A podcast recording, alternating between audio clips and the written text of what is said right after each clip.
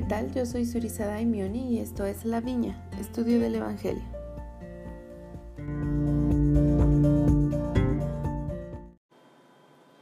En la clausura de la Conferencia General de 2019, el presidente Nelson nos hizo la invitación de prepararnos para la siguiente conferencia y entre algunas de las cosas que mencionó fue leer el relato de la primera visión y también mencionó lo siguiente, sumérjanse en la gloriosa luz de la restauración.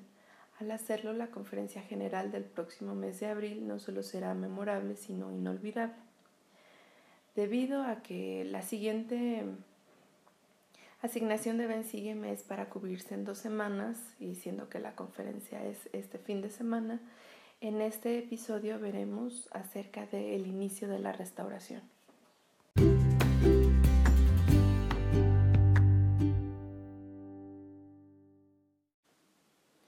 Para dar inicio me gustaría dar la definición de dos conceptos según la guía del estudio de las escrituras. El primero es dispensación. Una dispensación del Evangelio es un periodo de tiempo durante el cual el Señor tiene en la tierra por lo menos un siervo autorizado que posee el santo sacerdocio. Adán, Enoch, Noé, Abraham, Moisés, Jesucristo y José Smith y otros han dado comienzo a nuevas dispensaciones del Evangelio. Cuando el Señor organiza una dispensación, revela el Evangelio nuevamente, de manera que la gente de esa dispensación no tenga que depender de las anteriores para conocer el plan de salvación. La dispensación que se inició con José Smith se conoce como la dispensación del cumplimiento de los tiempos. El segundo concepto es apostasía y nos lo define como el hecho de que las personas, la iglesia o las naciones enteras se aparten de la verdad.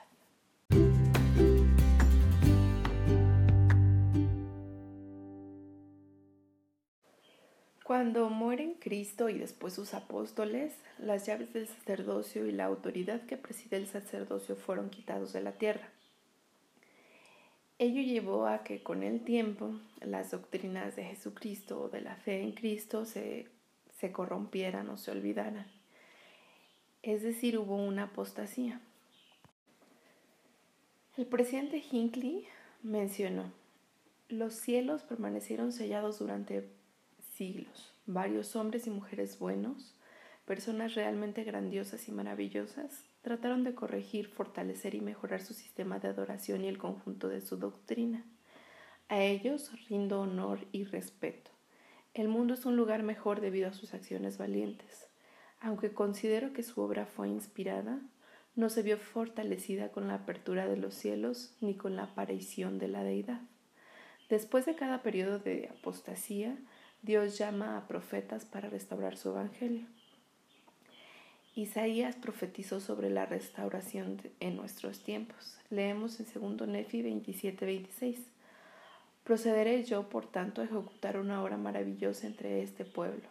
Sí, una obra maravillosa y un prodigio, porque la sabiduría de sus sabios e instruidos perecerá y el entendimiento de sus prudentes será escondido. En el manual Ven Sígueme nos enseña que sobre esta obra maravillosa y un prodigio y dice, Nefi habló también de una obra maravillosa y un prodigio liderada por el propio Señor. Y en el centro de esa obra habría un libro, un libro que habla desde el polvo, que deja al descubierto las mentiras de Satanás y que congrega a los santos como un estandarte. Ese libro es el libro de Mormón. La obra maravillosa es la obra de la Iglesia del Señor en los últimos días y el prodigio es que Él nos invita a participar a todos nosotros a pesar de nuestras debilidades.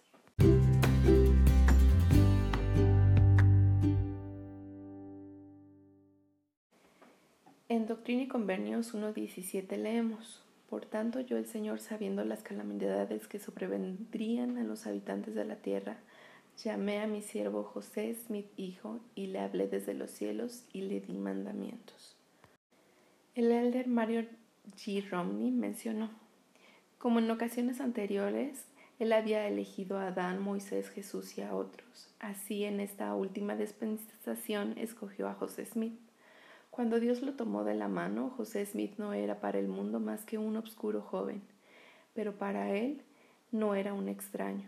En los cielos fue escogido por el Señor y preordenado para ser el poderoso profeta de la restauración de los últimos días.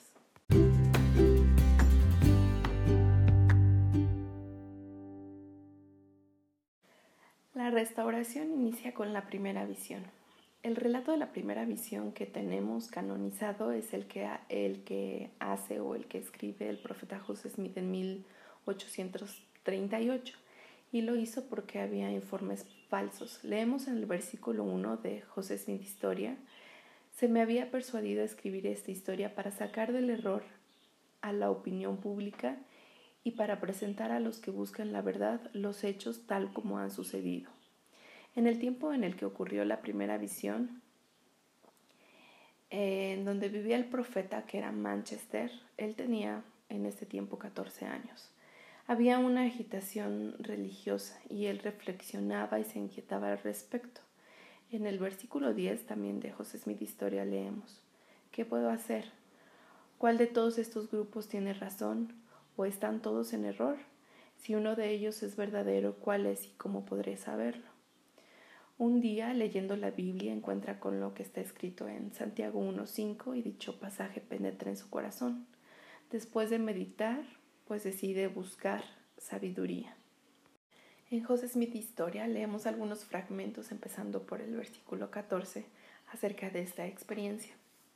Fue por la mañana de un día hermoso y despejado a principios de la primavera de 1820.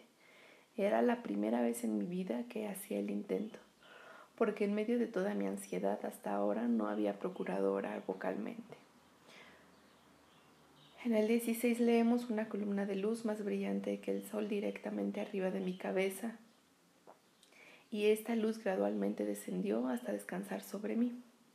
No bien se apareció, me sentí libre del enemigo que me había sujetado. Al reposar sobre mí la luz, vi en el aire arriba de mí a dos personajes cuyo fulgor y gloria no admiten descripción.